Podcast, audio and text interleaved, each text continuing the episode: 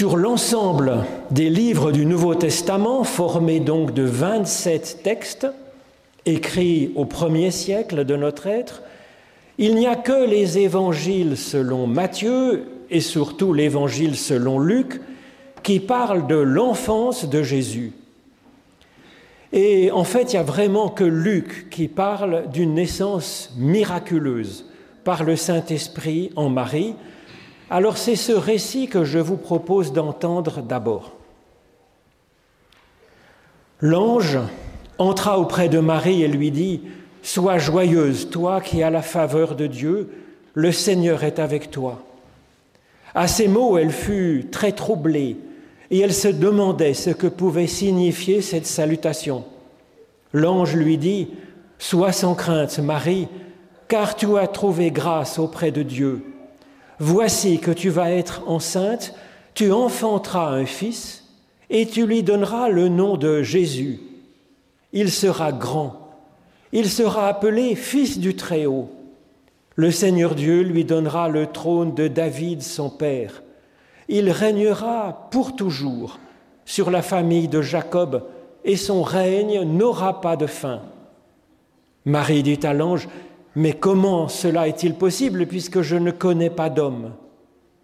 L'ange lui répondit, L'Esprit Saint viendra sur toi et la puissance du Très-Haut te couvrira de son ombre. C'est pourquoi celui qui va naître sera saint et il sera appelé Fils de Dieu. Et voici qu'Élisabeth, ta parente, a elle aussi, elle aussi est enceinte d'un fils dans sa vieillesse, et elle en est à son sixième mois de grossesse. Elle qu'on appelait la stérile, car avec Dieu, aucune parole n'est impossible. Marie dit alors, Je suis la servante du Seigneur, que tout se passe pour moi, comme tu me l'as dit. Et l'ange s'éloigna. Alors parmi donc les 27 textes du Nouveau Testament, ceux de l'apôtre Paul sont parmi les plus anciens. Il écrit à peu près vers l'an 50, une quinzaine d'années après la mort de Jésus seulement. Dans sa lettre aux Galates, il parle de la naissance de Jésus et il dit, lui, que Jésus est né d'une femme, guné en grec. Il ne parle pas d'une jeune fille comme le fait Luc, Parthénos en grec. Paul dit par contre que c'est nous, en nous, que l'enfant de Dieu est en train de se former, que chacune et chacun de nous est donc enceinte ou enceint du Christ. Et il dit que c'est par la vertu du Saint-Esprit. Et c'est effectivement une magnifique nouvelle. Notre test de grossesse est positif. Nous sommes porteurs d'une vie extraordinaire. Quelle vie C'est ce texte que je vous propose d'entendre maintenant, un texte très différent donc de celui de Luc. Quand est venu l'accomplissement du temps, nous dit Paul, Dieu a envoyé son Fils, né d'une femme, né sous la loi religieuse, pour affranchir ceux qui sont sous la loi, pour que nous recevions d'être enfants adoptifs. Parce que vous êtes ces enfants. Dieu a envoyé dans nos cœurs l'Esprit qui fait de nous son Fils. L'Esprit crie en nous, Abba, Père. Tu n'es donc plus esclave, mais tu es enfant. Et comme enfant, tu es aussi héritier de Dieu. Jadis, quand vous ne connaissiez pas Dieu, vous étiez asservis à des dieux qui, par nature, ne le sont pas. Mais maintenant que vous connaissez Dieu, ou plutôt maintenant que vous êtes connus par Dieu, comment pourriez-vous retourner encore à des, des éléments faibles et pauvres dans la volonté de vous y asservir de nouveau? Vous observez religieusement les jours, les mois, les saisons, les années, vous me faites craindre d'avoir travaillé pour vous en pure perte. Vous, mes petits-enfants, que dans la douleur, j'enfante encore et encore jusqu'à ce que le Christ soit formé en vous. Ô Éternel, par l'étude de nos écritures anciennes, ouvre-nous maintenant à ton souffle de vie. Au nom de Jésus-Christ. Amen. Luc donc nous rapporte une histoire apparemment féerique sur la conception de Jésus. Paul, lui, il a un discours beaucoup plus théologique, il parle d'une naissance normale de Jésus, et c'est nous qui vivons dans les profondeurs de notre être une histoire qui dépasse l'ordinaire. Est-ce qu'il y aurait là un sujet de dispute entre Paul et Luc, comme ces, débats, ces débats mémorables que nous pouvons avoir, par exemple, autour de la dinde de Noël Certainement pas, car Luc est un ami très proche de Paul et il a tout appris de lui. Quand Luc écrit son évangile, c'est peut-être 25 ans après cette lettre aux Galates, dont il a certainement eu connaissance car il était un ami inséparable de Paul. On peut donc avancer que si nous avons une différence entre le récit de Luc et l'enseignement de Paul, c'est plus une différence de style littéraire, avec un sens, une signification pour nous qui est très proche, chacun ayant son propre style. Alors l'avantage et l'inconvénient de la façon dont Paul s'exprime c'est son côté philosophique et théologique. Alors c'est formateur, mais tout le monde n'est pas prêt à faire cet effort de philosophie, et cela pourrait rester très cérébral finalement. L'avantage et l'inconvénient de la façon dont parle son disciple Luc est le côté féerique de son enseignement, avec l'histoire d'une jeune fille avec des anges, avec des miracles, avec les anges qui reviennent encore, avec des bergers, avec des chants dans le ciel. Alors c'est vivant et joyeux, mais bien des personnes peuvent prendre cela comme étant seulement une sorte de conte à dormir debout, alors qu'évidemment non. Les deux sont une façon de parler qui nous apporte énormément, qui nous ouvre à l'essentiel qui est au fond de nous à condition bien, sûr de lire ces textes par l'esprit et non simplement à la surface des lettres. C'est-à-dire en nous impliquant personnellement dans ces textes comme des récits de formation. Littéralement, c'est ce que dit Paul, formation du Christ en nous, vivant en nous. Formation de cette dimension nouvelle de notre façon d'être au monde, façon de vivre, façon d'espérer, façon de faire confiance à Dieu. Alors dans cet enseignement hyper concentré que nous donne là l'apôtre Paul, chaque ligne est en fait une grande nouvelle pour nous et nous ouvre à une dimension supérieure de l'être. D'abord, Dieu a envoyé son Fils, né d'une femme née sous la loi religieuse, pour affranchir ceux qui sont sous cette loi et pour que nous recevions d'être enfants adoptifs. Nous avons là donc deux choses. Jésus est né dans un corps de chair, comme nous, et nous sommes appelés à être enfants autrement, enfants adoptifs. Et puis Jésus est né sous une loi religieuse, avec ses règles, avec ses rites, avec ses dogmes, et Paul nous dit qu'en Christ, nous sommes libérés de cela. Alors d'abord cette histoire de naissance. Effectivement, nous n'avons pas choisi de naître.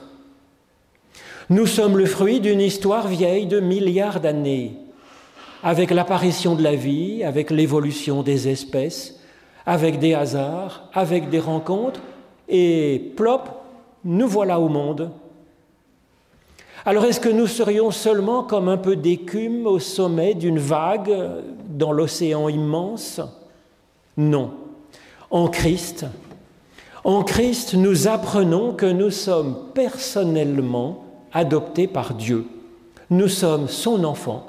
Nous sommes uniques, importants pour lui.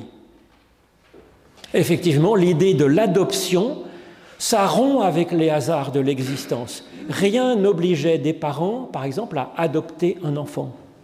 C'est une décision, c'est un choix, c'est un amour qui nous reconnaît comme essentiel. Ensuite, ce qu'apporte le Christ rompt avec la religion, nous dit Paul. Comment? Eh bien, depuis que l'humanité existe effectivement, les hommes, les femmes cherchent Dieu et développent pour cela des religions, des rites, ils écrivent des mythes, des théologies, des prières, en espérant obtenir ainsi les faveurs de Dieu ou des dieux ou du destin ou du karma. En Christ, nous voyons que ça ne fonctionne pas comme ça, c'est l'inverse. Nous sommes déjà connus et reconnus de Dieu avant même que nous cherchions Dieu, avant même que nous le connaissions, et même si nous ne le connaissions pas. Dieu nous connaît, nous reconnaît, nous aime, nous garde. Ça change donc complètement notre rapport à Dieu et le sens de la religion. C'est là, je crois, un préalable extraordinaire et génial. Nous pouvons être nous-mêmes dans ce monde. Nous sommes gardés, aimés, reconnus. Et nous pouvons chercher Dieu le cœur ouvert. S'il n'y a pas de chantage, il n'y a pas à le convaincre, il n'y a pas à l'acheter avec des sacrifices. Mais alors prier ça devient comme une gourmandise, vous comprenez, ça devient comme une respiration, ce n'est plus un devoir, c'est plus sous la crainte. Alors, pour vivre de ce premier point, je crois, important dans le développement de Paul, nous pouvons nous réjouir d'être nous-mêmes. Nous sommes une personne extraordinaire et nous ne le savions peut-être pas en fait. Alors pour découvrir combien nous sommes un être extraordinaire, nous pouvons, nous dit Paul, nous mettre à l'écoute de Dieu, de son esprit qui, qui souffle au fond de nous. Oui, nous saurons alors que Dieu voit en nous son enfant et qu'il nous aime. Alors, seconde phrase de ce texte où Paul nous dit l'Évangile. Parce que vous êtes ses enfants, Dieu a envoyé dans nos cœurs l'esprit de son Fils, l'esprit qui fait de nous un fils, une fille, esprit qui crie en nous Abba, Père. Alors quand un enfant est né ou adopté, la question reste ouverte pour les parents. Est-ce que l'enfant va les adopter comme parents? C'est l'espérance de Dieu, évidemment. Il aime sans condition. Nous savons que notre réponse est donc complètement libre devant Dieu, car il est manifestement possible de vivre dans la vie en ce monde, et même d'être heureux, en ignorant complètement Dieu, en lui tournant le dos.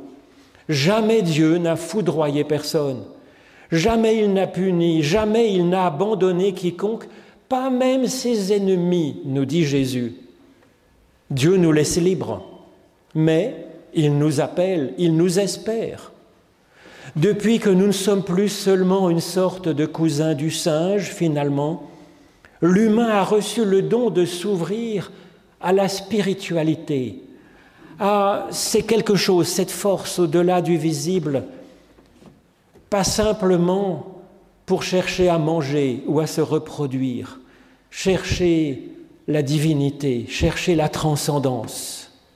Alors en Christ, cette spiritualité, ça devient une intimité cœur à cœur avec Dieu, au plus profond de nous-mêmes, une relation de seule tendresse, appelant Dieu non pas Seigneur, c'est-à-dire quelqu'un de terrible au-dessus de nous qui donne des ordres, mais comme Abba, Père, Papa en hébreu, mon papounet chéri, si vous voulez.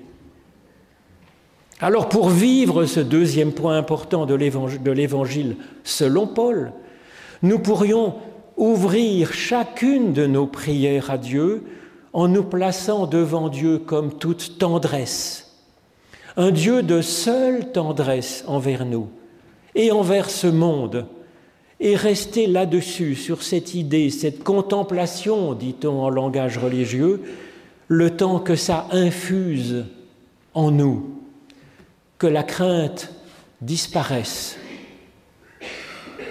Alors la phrase suivante où Paul nous dit son évangile, c'est Tu n'es donc plus esclave, mais enfant. Et comme enfant, tu es aussi héritier de Dieu. Alors c'est en même temps libérant et c'est en même temps responsabilisant cette phrase. C'est là que les affaires sérieuses commencent et c'est là que ça devient peut-être un peu fatigant pour nous, je reconnais.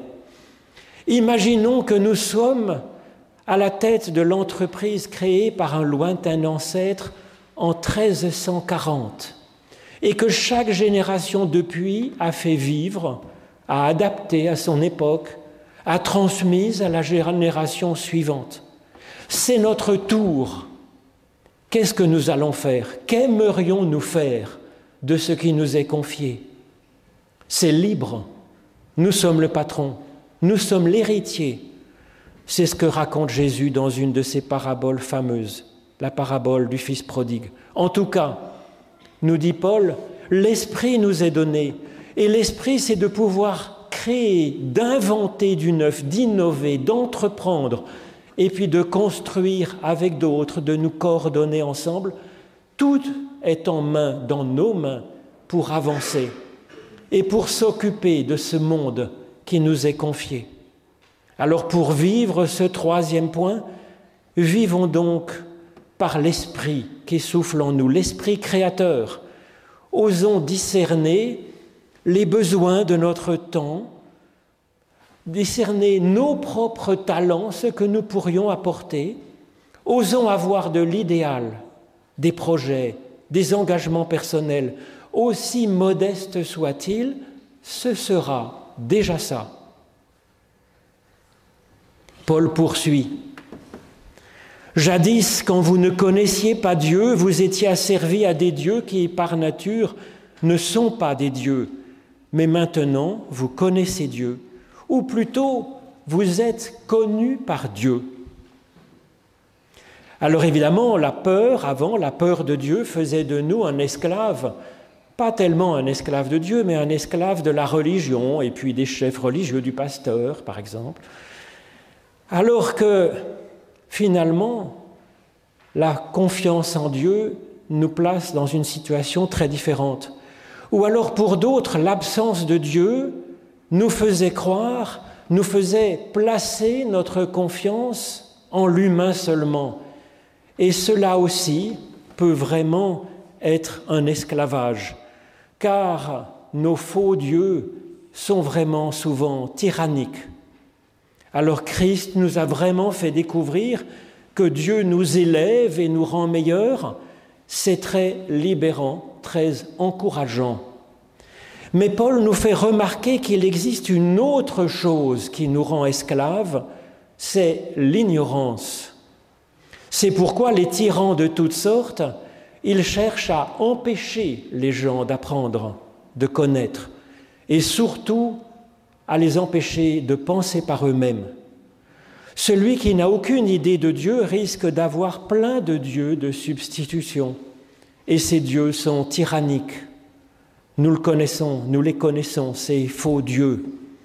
Mais en Christ, la connaissance de Dieu nous rend libres. Alors d'abord en nous annonçant que Dieu n'est qu'amour pour nous, qu'il n'y a pas de chantage, mais aussi parce que sans cesse Jésus, par ses phrases, ses paraboles auxquelles on ne comprend rien, ses gestes curieux, il stimule notre propre questionnement sur Dieu et il cherche à éviter nos idées trop simplistes. Et donc pour vivre ce quatrième point, nous pouvons penser, nous pouvons prier librement, nous pouvons creuser, nous poser toutes les questions librement, et puis débattre avec les autres, avec respect et avec intérêt. Et finalement, Paul conclut avec cette histoire où il supplie les Galates en leur disant, Mes petits enfants, que dans la douleur j'enfante encore et encore, jusqu'à ce que le Christ soit formé en vous. Et donc l'opération Noël n'est pas terminée aujourd'hui, ni en nous, ni dans le monde. Nous sommes à l'image de Marie qui est enceinte du Christ. Nous sommes dans cet entre-deux.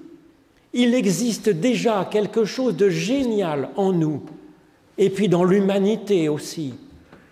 Et c'est vrai en même temps que nous avons la douleur de constater que nous sommes loin du compte. Nous ne sommes pas Jésus-Christ et l'humanité est loin d'être parfaite. Alors oui, nous sommes en travail avec Dieu. Il est patient car il nous aime. Cet embryon de Christ est bien là, vivant, en cours de formation dans nos profondeurs. Et puis Dieu nous bénit et nous accompagne. Cet embryon grandit chaque jour. Et c'est donc en confiance et c'est dans la louange à Dieu que nous pouvons vivre un joyeux Noël, fêtant ce qui nous est déjà donné, l'être génial que nous sommes, cette humanité merveilleuse. Et puis en même temps, nous ouvrons à ce qui nous est promis pour le futur, pour l'avenir. Amen.